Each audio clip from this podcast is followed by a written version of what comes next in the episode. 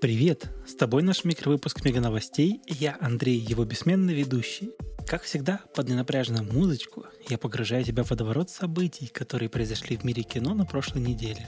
Закрой глаза, расслабься, мы начинаем. Ни один наш подкаст не обошелся без того, чтобы я хотя бы словечком не обмолвился о Дюне Дэни Вильнева. Вот и сегодня коротенькая радостная новость. Фильм еще не показали в США и Китае, самых желательных для компании рынках, а он уже собрал 76 миллионов долларов. Больше всего денег Дюна собрала в России – 15 миллионов долларов. Новость классная. Надеюсь, в Америке и Китае фильм соберет оставшиеся 330 миллионов и сиквел стопроцентно выйдет. Зажимай кулачки вместе со мной. Веном 2 не успел выползти на экраны, а уже бьет все рекорды по просмотрам и сборам. Как говорят всякие собиратели статистики, старт фильма стал вторым по крутоте в ковидные времена.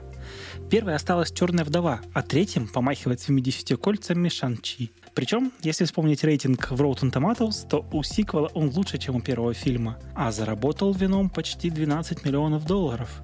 Неудивительно, народ соскучился по экшну. А Карнаж должен был привлечь дополнительного народа в кино. Получился ли крутой фильм или он не стоит ваших ожиданий, вы можете прочитать в моем бесспойлерном тексте на нашем сайте проекта The Climax, ссылка будет в описании. Еще немного о рекордах. На Netflix 17 сентября вышел корейский сериал о выживании «Игра в кальмара». 19 сентября игра была уже в десятке лучших сериалов Netflix, а 21 сентября сериал был уже на первом месте – и, наконец-то, нашелся кто-то, кто сместит Бриджертона с пьедестала. Ну, не нравится мне этот сериал. А про что игра в кальмара-то? В этом сериале рассказывается о разведенном мужчине. Он решил сыграть в секретную игру с огромным денежным призом. В игре участвуют сотни участников, но победитель только один. Я не смотрел еще этот сериал, но пока я готовил новость, понял, что хочу посмотреть его. Может быть, э, расскажу вам впечатления в следующих выпусках подкаста «Кульминация».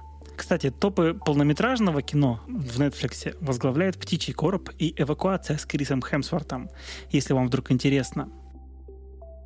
И опять Netflix. Уж очень значимая фигура в нашей киносериальной жизни этот стриминговый сервис. На этот раз новость очень приятная. Мы не успели увидеть второй сезон «Ведьмака», который, кстати, выйдет в декабре, как Netflix уже рапортует о том, что сериал продлили на третий сезон – если честно, ну, хоть и выходит у Netflix годнота по Ведьмаку, но мне это не сильно нравится. Первым звоночком стал первый сезон, который уже немного отступал от канонов, который придумал маэстро Сапковский. Потом вышел полнометражный аниме-приквел про Весемира, который крут, но ну ведь это уже совсем не то. Как говорил один зацикленный на экологическом топливе автомобиль из мультика «Тачки», Уважай классику, чувак! Делайте крутые штуки по Ведьмаку, но не нужно придумывать что-то, тем более похожее на аниме. Там экранизировать еще на годы вперед есть чего. А представители Netflix заявили, что хотят еще и семейный сериал по вселенной Ведьмака и один полнометражный анимационный фильм. Остановитесь! И теперь про другой стриминг стартовало производство спин-оффа сериала «Пацаны». Действие этого сериала будет происходить в американском колледже для молодых супергероев. Естественно, не обошлось это учебное заведение и без всевидящей лапы Vote International, компании, которая зарабатывает на всевозможном пиаре на подвигах супергероев. Поговаривают, что сценарист оригинальных «Пацанов» Крейг Розенберг покинул проект из-за творческих разногласий, а на его место пришли Мишель Фазекас и Тара Баттерс – они раньше участвовали в создании сериала «Агент Картер». Что классно, этот проект, у которого пока нет, кстати, названия, будет с рейтингом R. То есть, ну, там, кровища, маты и все такое прочее. И вот этот сериал совместит в себе черный юмор пацанов и приколюхи студенческой жизни. Не знаю, как ты, а я жду. А теперь целая линейка анонсов. Тебе нравятся фильмы про Ридика? Мне тоже. И теперь, кажется, мы с тобой дождались. В инсте Вина Дизеля появился пост такого содержания. Отличная встреча сегодня. Спасибо, команда. Вы знаете, какие вы крутые.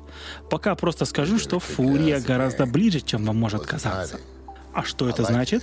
А это значит, что скоро мы с вами увидим наконец-то родную планету Ридика. И круто, что Дизель не останавливается ни перед чем, чтобы снять новый фильм. Говорят, что ему даже пришлось заложить свой дом, чтобы взять кредит на третий фильм про лысого крутого убийцу. Кстати, стоил этот фильм всего 38 миллионов баксов, а в прокате заработал сотку. Так что, старина Вин, мы ждем новых похождений Риддика. Книга Боба Фетта выйдет 29 декабря этого года. Ох, декабрь будет воистину бомбическим. Синопсис сериала такой.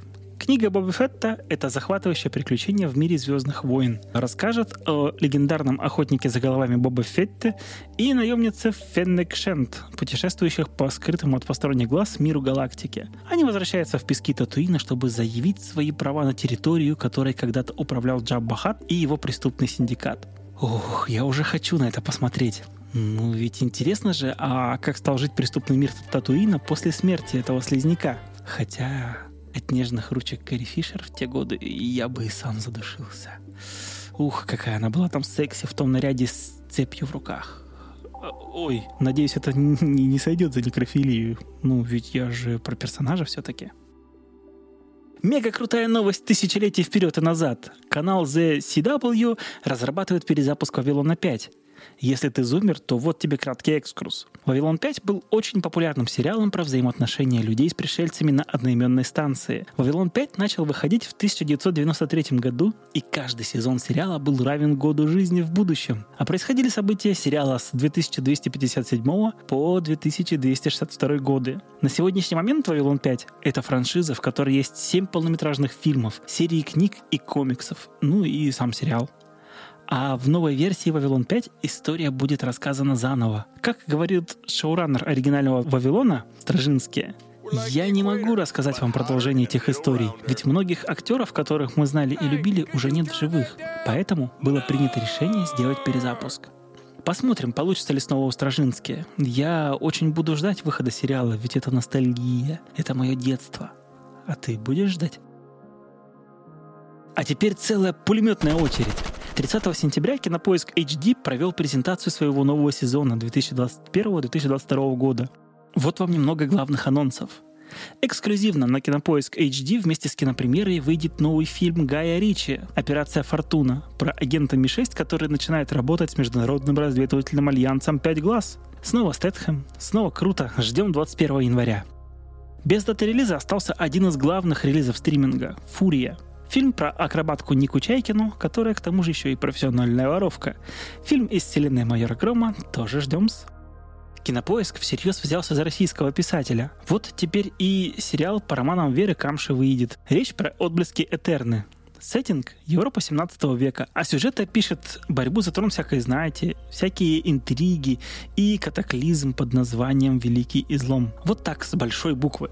Первый эпизод обещают в новогодние праздники 22 года, а остальные серии обещают показать только в начале 23 года. Весной 22 года ждем «Конец света», мистическую комедию шоураннера Александра Незлобина. Фильм расскажет нам, каково это, когда ты князь тьмы и вот-вот начнешь апокалипсис.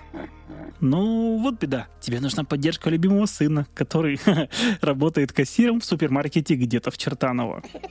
Еще один фильм без даты. Политический триллер по сценарию Сергея Минаева. Пока синапсис такой. Нынешнему губернатору нанимают спойлера, человека, который должен перетянуть часть голосов на себя. Фильм, кстати, так и называется – «Спойлер». Весной 22 года ждем драму о первой в СССР вспышке ВИЧ, которая произошла в детской больнице в городе Элиста в 1988 году. В главной роли Никита Ефремов, Производством занимается компания «Среда», а режиссерами выступят Сергей Трофимов и Евгений Стычкин. Сериал называется «Нулевой пациент».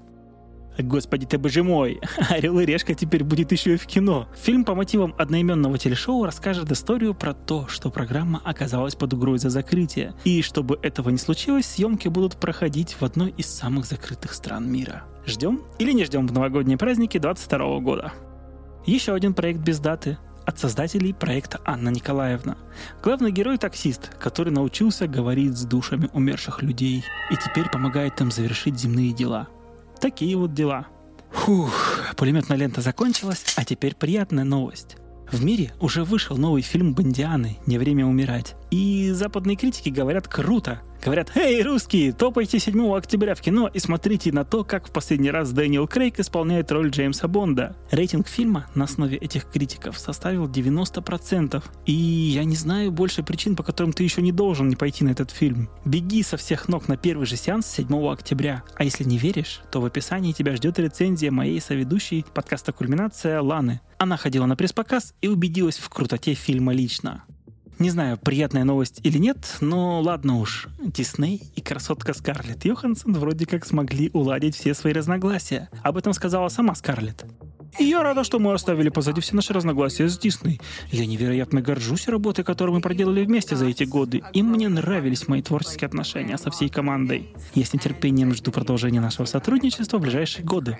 Так прозвучало заявление звезды. Представители Дисней тоже заявили, что их все устраивает и все улажено. Один вопрос. А как и что было улажено? Поговаривают, что Дисней заплатил Йоханссон что-то около 40 миллионов баксов, но не сразу, а какой-то там системой компенсации. В общем, мутно. Ну, хотя бы можем увидеть Скарлетт еще в каком-нибудь проекте Дисней. А на этом у меня все. Спасибо тебе за то, что ты был или была со мной до конца. В описании подкаста ты найдешь все интересные ссылки, про которые я говорил в сегодняшнем выпуске. Напомню, что это подкаст проекта The Climax. Заходи к нам на сайт, там куча крутых материалов выходит. Например, у нас сейчас идет месяц маньяков в кино, и есть целая отдельная страница, посвященная им. Там собрана куча интересного материала про киноманьяков. В четверг например, выйдет классный большой подкаст, а дальше тебя ждет еще много всего крутого. Оставайся с нами, рассказывай о нас друзьям, делись подкастом везде. С тобой был я, Андрей, автор и ведущий подкаста «Кульминация». Пока-пока.